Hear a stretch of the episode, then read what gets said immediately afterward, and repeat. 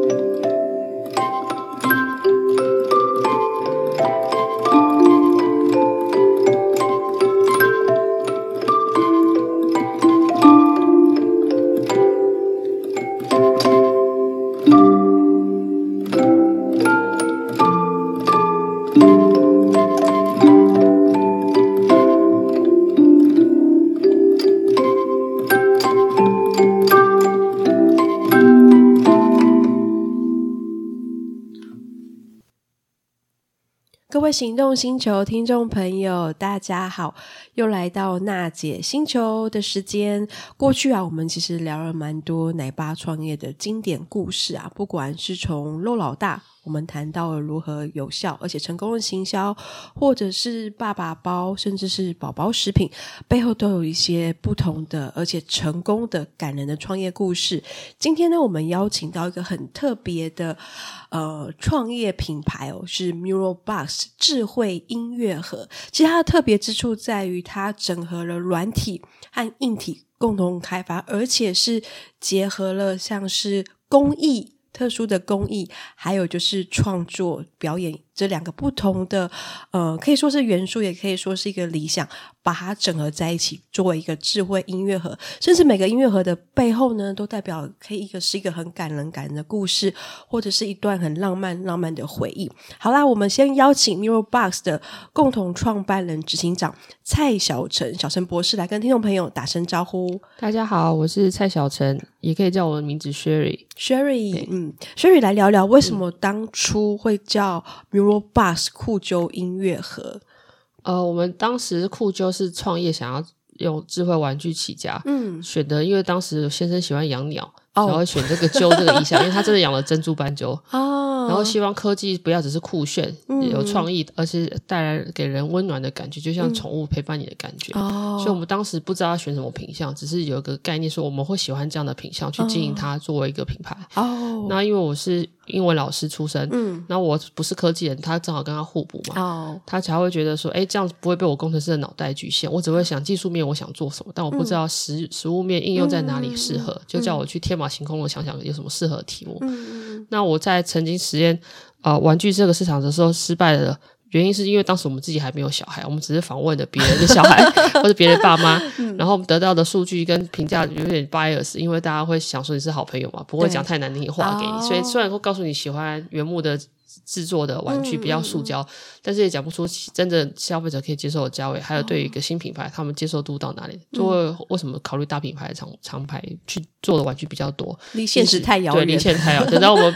离开溪谷啊，搬回台湾，想要找加工厂去做我们第一代 Pro 台的时候，才被打脸，哦，才知道说啊，其实做木工玩具有太多层要考虑，因为市场面大，大家供应商只会问你订单多少，供应商就要确定你买的够多，他才会给你比较低的价格嘛。对，他觉得你什么行情都不了解，毛利怎么抓都不会抓，你还要去考虑那些什么木头的相关的漆的安检，那些是不可能做到的，所以就没有想要再合作。哦，就是一直问不到对的人，然后后来就快放弃的时候。我正好遇到一个叫老树根的这个观光工厂，嗯，嗯，他就给我们一个灵感，他说：“我们也是夫妻装，有看到你们两个夫妻很有意思，两个人的脑袋不一样，然后想法也不一样，可是却愿意一起做这件事情，很像我们年轻的时候的自己。”对啊，他就分享他的故事，哦、他后来最后告诉我们说：“你们要记得讲故事，嗯，哦、你们现在做什么不重要，你们的故事很重要。嗯”所以你们每一个产品都代表一个很感人的故事、哦。对，当时我是傻傻的没有听懂他在讲什么，因为我们当时造型还是太浅，嗯、还没有像他们入行这么多年了，嗯、所以不知道。他在讲什么，哦，好，谢谢。我们都还不知道我们要卖什么，你就告诉我要讲故事。哦、可是这个印象我很深，一直到后期真的把智慧音乐盒做出来之后，嗯、才发现大家记得我们的原因都是我们的故事。对啊，对，对啊。小陈也聊一下，就是当初就是你和郑翔，其实，在戏谷其实有一份不错的工作嘛，嗯、然后为什么会转而投入研发这个酷灸的产品？呃，当时后来是这个观光工厂给我提案机会，他说：“哎、嗯，你以前是国国中国小的老师，师、嗯、的相关资源应该很多，我们观光工厂需要老师带团来，嗯、那你帮我介绍一下有没有适合的教案可以用我们的木材去制作，然后做这些专题啊、特展，然后吸引老师来。他觉得老师应该很熟，嗯、就是他找错了。我以前不是做这样的行政的规划，我是做单 班导师的，嗯、所以我给的提案都是想的太浅，没有打动他，他觉得不不适合。嗯，但他并没有一直泼我们，还是有教导我们怎么想。嗯，所以后来在代理状况中，意外发现他跟音乐盒公司合作过，因为音乐盒这个产品我们喜欢，可是它的缺点就是不能换歌，哦，就是买了只能当摆饰为主，歌就能接受，市面上有什么歌就播哪一首，然后我觉得很可惜。对，如果是一个家庭的回忆出去玩的旅行，为什么他的回忆只能停在那个时候小时候去，怎么得到它就没了？嗯，那我就跟先生许愿说，如果我有可以换歌音乐盒，就像我自己去。奥地利跟他认识的时候，我买了一个火柴盒大小小音乐盒，哦嗯、然后现在都早就忘记他，就被他丢到仓库，嗯、我就乱许愿。一直还记得，对，我记得这些，但是我也觉得很可惜，我的确不常玩它，嗯、在打扫的时候才会拿出来玩。对，就问他是可能只能播放。对啊，我就问他说：“那万一如果你的技术有办法让音乐盒换歌，我们就可以播很多新的歌曲、新的人生回忆在里面，嗯、譬如我们结婚表演过的歌，嗯、是一起用吉他合唱那个柴米油盐酱醋茶这首歌。嗯”王力宏的歌，或是说小孩以后爱听的儿歌啊，唱的歌，这些老人喜欢的、爸妈的回忆的歌都好，我就是开始乱想，他觉得哎，这个点子不错，对啊，然后只是好奇有多少人跟我们想过一样事，就去调查，嗯，所以才会去问一下已经在卖音乐盒的店家，嗯，然后就去台北就发现有三家实体店都是不同的品牌，然后最后去追到他的上游是台湾音乐盒机芯工厂，就好奇机芯工厂有没有想过做这件事，有没有人找他合作？如果没有的话，我们想当第一个，嗯。当然，一开始去也是被打枪的。嗯、一开始去工厂，一定会觉得你就傻傻，你都不知道市场怎么拓展，然后都没有。音乐盒的机芯工厂，对，音乐盒机芯工厂在台中的谐音是对。然后他只觉得你现在有热情很好，但是真的不要投入这个行业，你会脱那个赔到脱裤子这样。对啊，而且我们跨界跨很大诶，从 工程师和老师跨在一个就是音乐产业，而且又是一个最、嗯、最早最早的古典音乐盒，还有机芯。因为工厂的老板就直接跟我们说，以前有非常多。那种有一马行空天翔的工程师 或是技术人想要来合作，但是他们知道这个水很深之后都放弃，没有人成功过，所以直接就叫我们打退堂鼓。可是他看到我先生正好来说带着他爸爸来，白发苍苍的老人已经快八十岁的那时候去，他们觉得说啊，老人家面前不要不给人家情面，还是给他一个机会。年轻人这么大老远从台北来了，嗯。对，然后就让他们去喝个这茶，然后顺便两个老人在训话我先生。他说：“年轻人很多事不是这么想的这么简单，嗯、不要以为你是博士就可以什么东西都自己来自己做。”对。对然后后来最后的结论就是：那你先拿我们的传统音乐机芯去推广看看，嗯、你去认真调查客户为什么买音乐盒，嗯、从他们的角度去调查为什么他会有有兴趣让音乐盒换歌，有兴趣到什么程度？嗯、你真的觉得你的售价可以撑得出这个商、嗯、商业结构你在做，不然你会你会很惨。这是他给我们的忠告。对。对所以后来小陈就毅然决然，就是，我就是变成他的前测的人员嘛，帮他设计各种可以去测试到音乐和受众喜欢的人。譬如说，我会当老师开课嘛，我就开音乐和手作课。哦，我就拿传统机芯来设计一些手作的课程，让喜欢玩手作的人来。后来发现。手作人喜欢音乐盒，没有喜欢到要帮他换歌花很多钱。他觉得换歌这个功能是 nice to have，不是 must have。嗯，所以他们主要还是在手作克制化它的外观，而不是克制化它的歌曲。所以我发现我找错 TA 了。哦，不过这也发现到，其实工艺还有那种比较精致的这样的一个元素，其实很重要的。对，然后但是。后来就发现说，那我我自己是有懂音乐，但是不到专业音乐人，我需要一个更专业的老师来帮我开课。我就决定开数位编曲课，嗯、然后我就找当时跟我合作的数位编曲师，他当讲师，我当助教，但是我帮他做所有行销文案的推广，去帮他打造成一个音乐网红的样子，哦、然后让他去变成可以开课。老师想来开来新北创立坊那个时候借空间开课，嗯、然后就大家带笔电来编曲。教他们怎么简单的玩编曲软体，然后去想象他编的歌有 MIDI 档了，我要放音乐盒播话，就可以带音乐盒音色去去模拟给他听。那个时候还没有实体音乐盒可以插上去播，对，但是他们体验就回回馈不错，然后就有想继续学，就发现啊，真的要找喜爱编曲、有编曲需求的人，比较接近我的受众。对。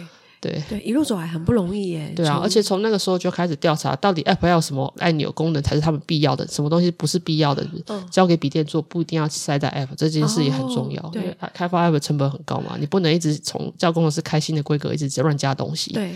但是开发 App 在过去是正翔，就另外一位正翔找的 App 专业的工程师进来当团队的成员做的。哦、他自己本来不是软体在做 App，他是做韧体。韧体就是说他用写程式控制机器会动，所以他是那个方面的电机博士，他不是写 App 的人。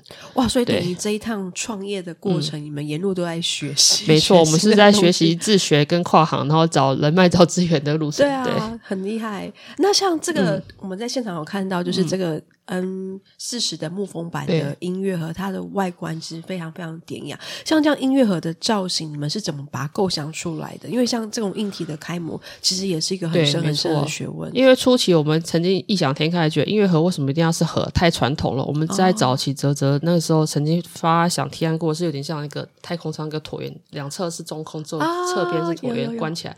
就懂音箱的，一看说你这样不行，声音就散掉了。我们还硬不相信，硬要把那个模具做出来。今天晚上是声声音删掉了，嗯，真的是箱体很重要，音乐盒的盒是关键，盒是把声音关起来。你们最早那个那个造造型硬体的造型是用什么做？三 D 三 D 连也做过，塑胶不行，因为塑胶太软，然后也被工厂笑，哪有人用塑胶做音乐盒的箱体啊？你一定要木头，而且木头要挑好的木头，要硬木，然后每件事都被打脸，被笑，要一路走过来。所以所以最后这个材质好像也蛮有特色的哦。这个音乐盒，这个这个是什么样的材质啊？现在你看到的 N 四实木风板，它的是台湾的相思木，然后用热处理。过让它变硬，然后变不会翘曲，因为橡树木本身是容易翘曲的材质，嗯嗯、但是它热处理过之后，会硬度比一般木头更强。嗯，然后声音也很好，因为它是真的像高级的吉他、乌、哦、克丽丽也是有人用相思木做的。对，然后我们还用手工桑拉去保留它的特殊的那个焦香味。哦，对。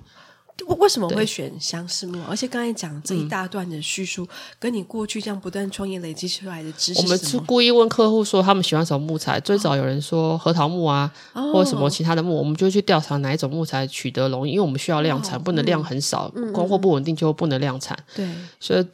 转折之下，就遇遇到一家宜兰木工厂跟我们推荐说，其实台湾原生的相思木就是很好，你们就是台湾原生品牌，你们应该多用台湾的木材。嗯、对，我们就被他打动，说好，那我们去研究相思木怎么把它做成适合音乐盒的工工法。真的是 MIT 之光。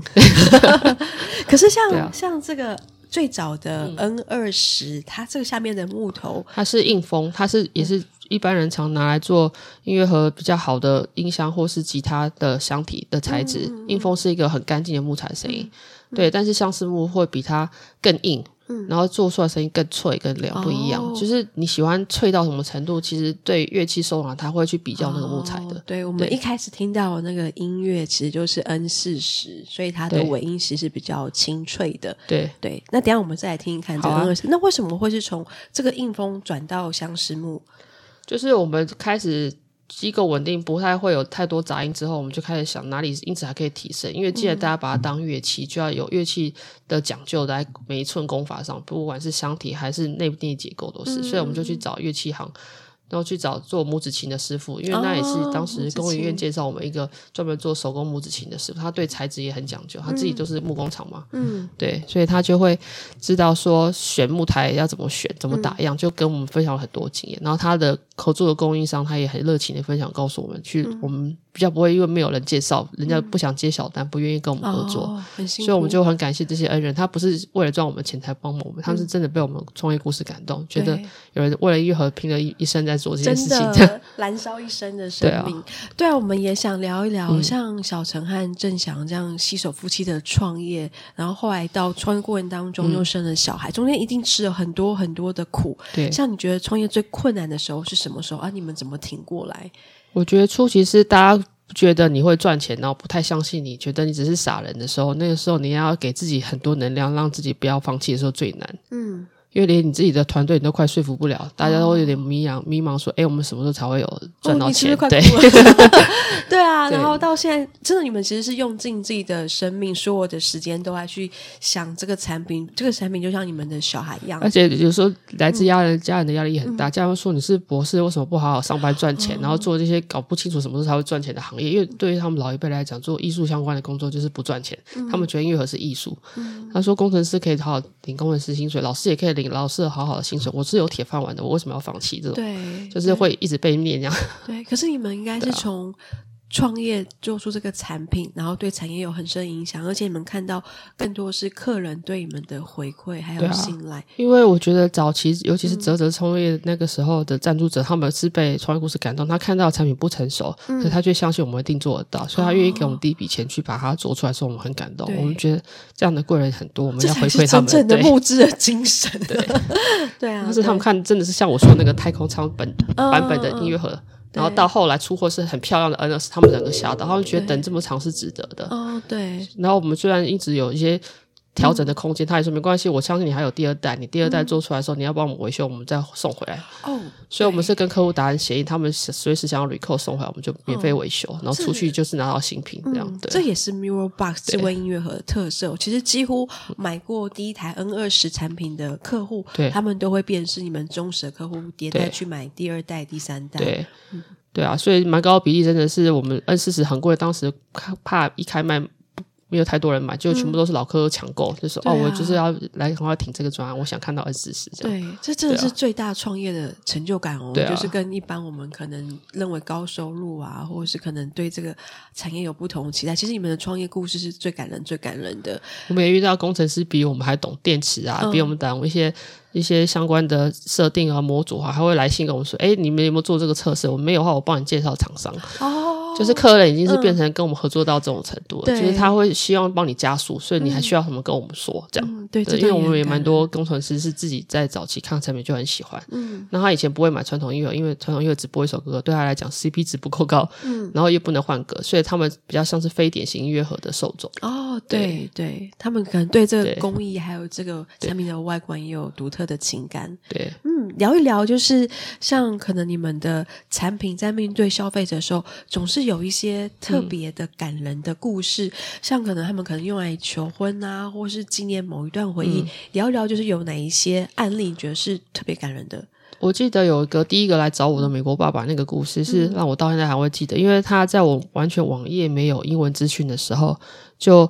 想办法用 Google 翻译看懂我的东西，然后他才写信跟我说：“哎，我女儿那个下个月要结婚。”写英文信，写英文信给我。然后我看到他的署名地址是 Ohio，正好跟我以前美国学学校 Ohio 州同一个州，我就跟他聊起来了。那他怎么知道这个音乐盒的？对，我就好奇你怎么找到我的？他就说我到处 Google 查看有没有 Programmable Music Box，有没有可以编曲的音乐盒。然后他就找了很多资料，终于找到我们，因为他要的就是克制化他要那首歌，但市面上没有他的歌嘛，所以他才决定说，那他找办法找。自己可以 DIY 的音乐盒是可以随意他编曲，因为他懂一点乐器，他会教女儿弹钢琴。嗯，对，所以他跟他女儿有很多音乐相关的回忆，他都希望可以演奏，但是他一直找不到这样的产品。哦、他说他找了很久了，嗯，终于找到我的产品。哦，对。那他当时刻制化的第一首音乐是什么？嗯，他说他在开车带女儿出去玩的回忆里面有一首歌是全家人都会唱的老歌，是迪士尼泰山的主题曲《嗯、You Will Be in My Heart》这首歌。那这句话正好也被他选作雷雕的文字：“You will be in my heart，你永远会在我心中，哦、就算你嫁出去了，还在爸爸的心中的意思。”这样。对，他要请我们雷雕这句话，然后送给他女儿，嗯、然后里面要放这首歌。哦、嗯，对，所以我们就帮他第一次尝试以团队的数位编曲师去用 MIDI 键盘弹一弹，哦、弹到这个节奏啊，跟。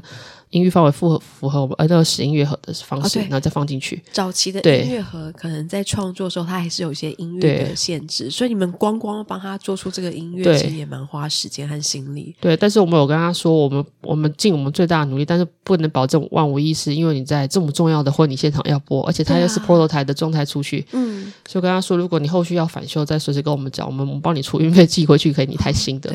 他说好，没关系，这个意义很重要，他希望他拿到全世界，而且是全美第一台。对。全世界第一台，然后见证他女儿的婚礼，对对，很感人。所以后来他女儿果然结婚后不想还我们那一台，他说这台太有意义，我不想返修这一台，我要留着。他可以再买第二台、第三台。对，没错。但我后来第二次在做曲目是在美国 Indiegogo 做曲目的时候，二零二零年那一次，他爸爸又回来买了三台。那我吓一下说：“你不是只有一个女儿吗？” 他说：“没有，我有两个女儿 啊，但是一台要我给自己，然后另外两个给两个女儿。”对啊，对，我觉得婚礼然后求婚见证重要时刻，其实也。是一个就是 MIRRORBOX 很好的选择。啊、好，接下来我们就用 MIRRORBOX 来欣赏一下《You Will Be in My Heart》这首歌，它是一个什么样子的感人的旋律。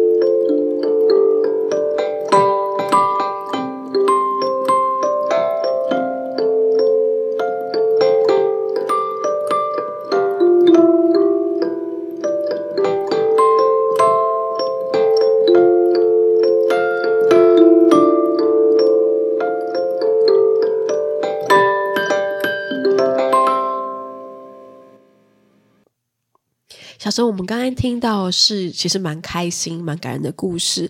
可是音乐其实有时候也是传递那种比较哀伤、比较 sorrow 的一个一个感情的抒发。那会不会有一些可能是比较哀伤的故事，或是这个客户来他就是想要去锁住一些可能比较难过的记忆？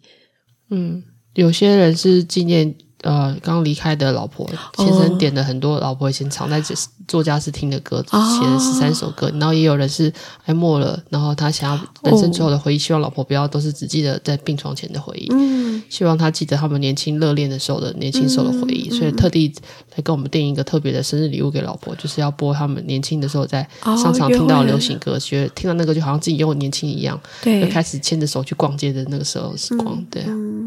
那他们那时候就是克制化的歌是什么样子的歌啊？呃，是警察合唱团的歌《Every Breath You Take》这首歌。哦，好啊，那我们就来用 Mirror Box 收听一下警察合唱团的音乐。Thank you.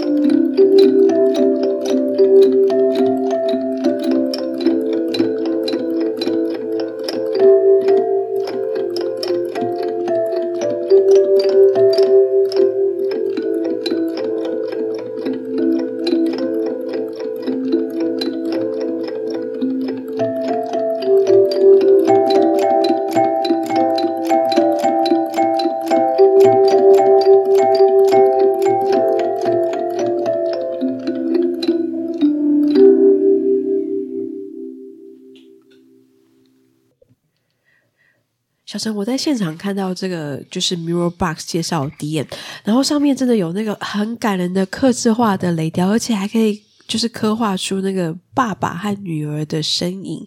那今年二零二四年啊，就是你们有没有一些比较特别的活动可以分享给我们行动星球的听众朋友？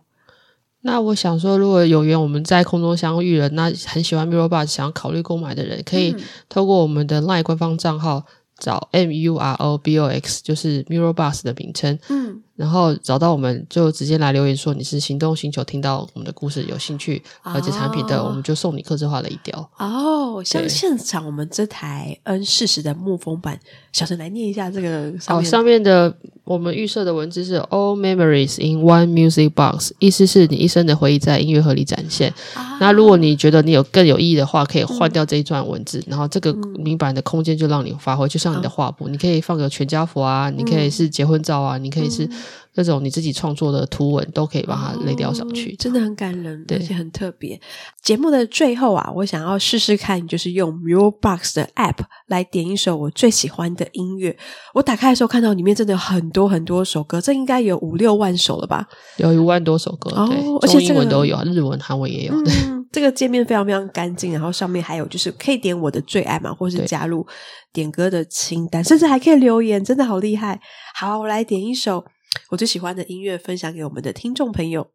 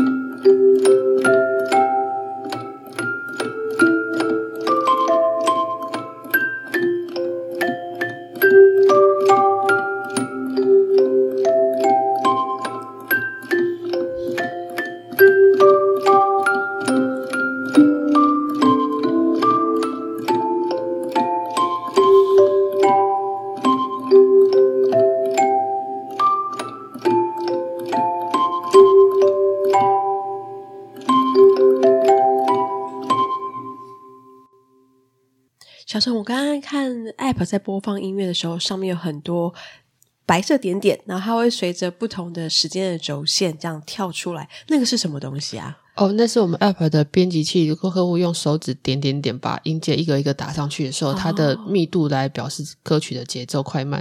哦、譬如说，你看到有一段很密的，就是它音乐盒会敲很快的快歌的段落，和弦比较密，嗯，或是主旋律比较密。嗯，那如果是点比较打开比较散的，就是它比较像是在敲慢歌慢慢的节奏。哦，对，所以你会用视觉化的方式看得出来这一段是快歌还是慢歌，嗯、和弦是。呃，很密的编排法还是比较疏散的编排法，嗯，对，很精致诶，就是连这么就是细腻的想法都是。有些客人他没有专业的编曲工具，不是笔电或 MIDI 键盘编曲，他只是用我们的 App 就可以编上百首歌了，哦，把它当手游在玩，他就看着简谱或是五线谱，自己把它一个一个 key 进去，这样，嗯。好啊，听众朋友，赶快加入 Miro Box 的 Line 来体验一下 App，还有这么特别的音乐盒。这一期节目非常非常精彩，我们不但体验到很多感人的音乐，更了解就是小陈和郑翔对 Miro Box 用心一生的创业故事。那我们节目就到这边结束喽，来跟听众朋友说声拜拜，拜拜，拜拜，谢谢。